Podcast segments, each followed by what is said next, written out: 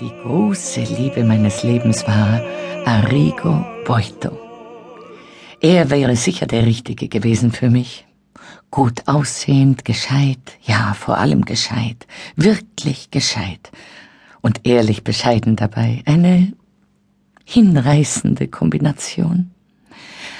Als ich ihm mein Herz schenkte, war der neue gefeierte Librettist von Verdi 45 und ich war 28 Jahre alt.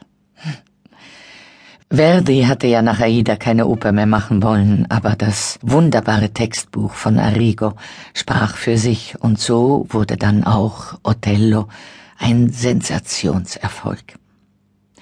Ich verlangte ebenfalls nach einem Shakespeare aus seiner Feder, wollte eine Übersetzung, eine Bearbeitung speziell für mich und meine Leute.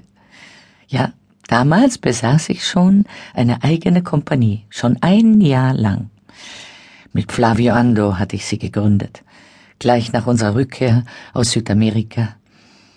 Die Leidenschaft war mittlerweile erkaltet, aber als Geschäftspartner schätzte ich Flavio nach wie vor. Arrigo Boito war endlich eine ernstzunehmende Hoffnung auf ein niveauvolles italienisches Theater. Wir einigten uns auf Antonius und Cleopatra. Dieses Stück sollte eine absolut neue dramatische Kunst einleiten.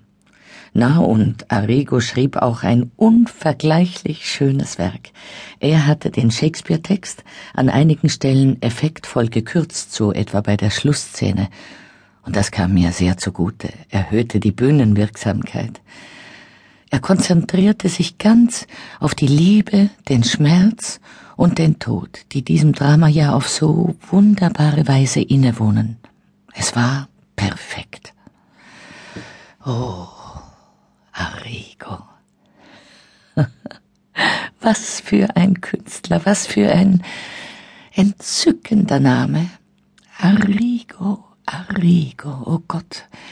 Welche Süße lag schon allein in diesem Namen. Ich hätte ihn am liebsten auf jede Straße geschrieben, über die ich ziehen musste. Ja, mein Blut wurde völlig Arrigo-farbig. Er war mein Lebenssaft. Er half mir beim Gestalten des Spielplanes, bei der Auswahl der Orte, wo ich auftreten sollte. Ja, und die Uraufführung von Antonius und Cleopatra fand natürlich, wie Othello, in Mailand statt. Und wir hatten sogar denselben Kostümbildner von der Oper. Ein ganzes Jahr dauerten die Vorbereitungen. Und Arrigo führte Regie.